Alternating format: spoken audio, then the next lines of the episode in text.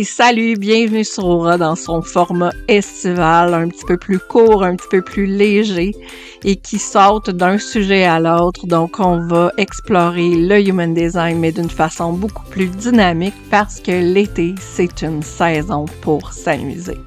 Bienvenue tout le monde, puis bonne écoute!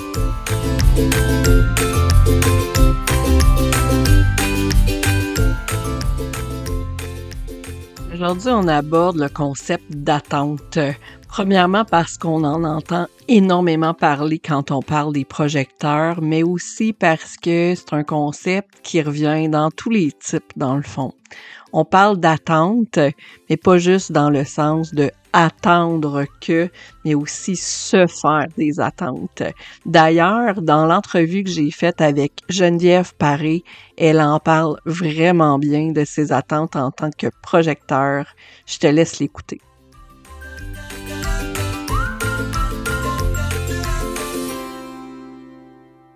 Ben, tu sais, un projecteur, ça projette. Fait qu'on a mm-hmm. des plans quinquennales, tu sais, on est des super planificateurs.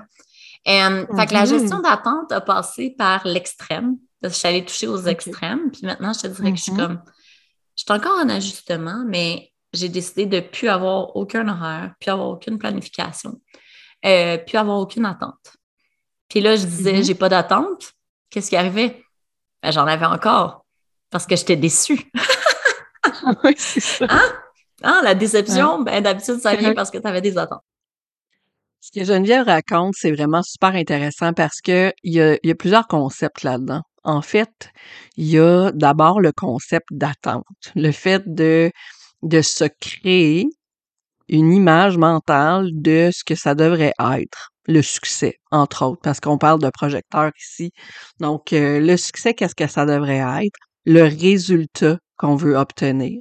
Il y a différents euh, éléments dans la charte qui peuvent mettre en lumière la façon dont on se crée des attentes, mais charte ou non, on a quand même le potentiel comme humain d'arriver à s'en faire.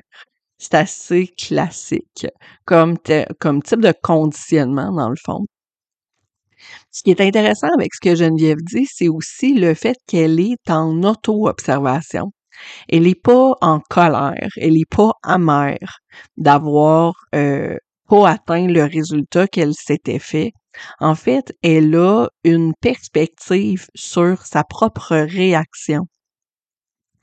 Suite à l'entrevue euh, avec Geneviève, j'ai fait des expérimentations. Vous le savez peut-être que moi, je suis manifesting generator. Fait que clairement, euh, j'ai pas le même, euh, j'ai, pas le même euh, profil, j'ai pas la même charte que Geneviève Paré, qui est projecteur.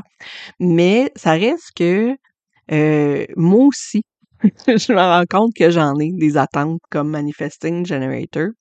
Puis suite à notre échange, euh, elle parlait beaucoup du fait qu'elle avait fait des expérimentations avec euh, les des ateliers ou des programmes à contribution volontaire. Puis euh, ce qu'elle nommait, c'était justement par rapport à ça, c'était le fait qu'elle s'attendait à avoir certains résultats financiers par rapport à ces, ces programmes-là. elle était pas, souvent déçue, là, au contraire, euh, euh, souvent elle était agréablement surprise, mais ça reste que c'est challengeant. Puis là, j'ai eu le goût, suite à notre entrevue, de voir ma propre réaction. Donc, faire une expérience, mais en pleine conscience. Et si vous me suivez sur les réseaux sociaux, vous avez sûrement vu que pendant euh, les derniers mois, pendant pendant les mois de, je dirais, janvier à euh, mai, j'ai offert plusieurs ateliers à contribution volontaire. Et à chaque fois, j'analysais les résultats. Mais j'analysais pas juste les résultats pour savoir euh, si ça fonctionnait ou si ça fonctionnait pas. J'analysais aussi les résultats en pleine conscience, en connexion avec mon corps. C'est là que ça nous amène le human design dans le fond. C'est d'évaluer c'est quoi notre nos inconforts, qu'est-ce qui nous envoie comme signaux, ces inconforts-là? Donc, face, euh, face aux euh, résultats que j'obtenais, les premiers les premiers essais que j'ai faits de masterclass à contribution volontaire, je me rendais compte qu'il y avait des gens qui m'offraient des montants qui étaient vraiment minimum, comme par exemple 5 dollars pour un atelier que j'avais mis beaucoup d'heures à préparer. Puis personnellement, ça me faisait mal en dedans. J'avais l'impression de mourir un petit peu. Donc j'ai j'ai revisité ma façon de faire c'est pour ça que j'ai choisi, dans le fond, des prix en conscience de comment je me sentais. Pourquoi je me sentais affectée par le fait que des gens contribuaient euh, un 5 Donc, possiblement qu'ils n'évaluaient pas la valeur que ça pouvait apporter. Peut-être que mon message à moi n'était pas clair quant à la valeur que l'atelier pouvait leur apporter, mais aussi quelle était la valeur que moi je pouvais m'apporter, puis que je pouvais leur apporter personnellement. Qu'est-ce que moi j'allais faire pour changer cette connexion énergétique-là entre eux et moi? Puis, suite à ça, ben, j'ai décidé pour être moins dans l'inconfort, moins dans le la déception, j'ai quand même changé mon montant minimal. Au lieu de au lieu de mettre zéro, au lieu de mettre 5, j'ai choisi consciemment de mettre 10. C'était le niveau auquel je me sentais encore inconfortable si quelqu'un mettait ce montant-là, mais moins confortable. Je savais qu'une personne qui contribuait 10 dollars, c'était souvent une personne qui n'avait pas les moyens d'acheter 12 euh, masterclass à contribution volontaire en payant 25 dollars par contribution, mais qui avait vraiment envie de euh, participer puis d'aller chercher des pistes pour progresser en human design. Puis ça, pour moi, j'étais en paix avec ça, avec ce 10 $-là. Donc, le fait de se faire des attentes, il y a différentes choses que ça peut enclencher. Ou plutôt le fait de prendre conscience qu'on a des attentes, ça peut en déclencher plusieurs choses dans notre mental.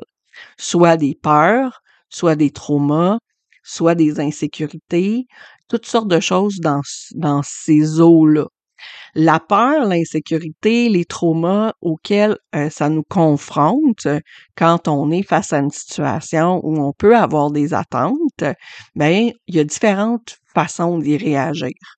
Euh, par exemple, on peut paralyser, figer. Dans le fond, on n'agit pas, on choisit le statu quo. On peut aussi se mettre à attaquer, à aller vers l'autre, mais d'une façon très agressive. Donc, pourquoi tu m'as donné juste 5 dollars? Je mérite vraiment plus que ça. On peut tomber là-dedans.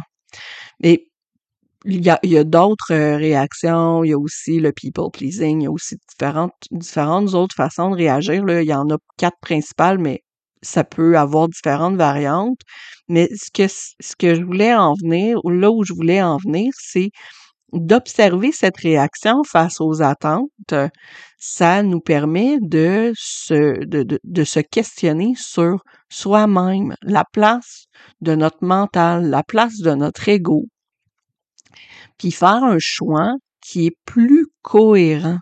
C'est pas toujours de remettre en question le processus au complet, des fois, c'est de faire un nouveau choix qui est plus cohérent, qui nous permet de grandir encore, qui nous permet de tester encore nos limites, tout en restant dans un degré de confort qui qui nous poussera pas au-delà de nos limites. Donc, être en expansion par rapport à nos attentes, ça demande pas tout le temps de faire un gros move vraiment ultra bold. Des fois, ça nous demande juste de faire des micros ajustements. Puis souvent, c'est les micros ajustements qui nous permettent de nous repositionner puis d'être plus alignés. Fait que c'est ça que j'avais envie de partager cette semaine. On se reparle la semaine prochaine.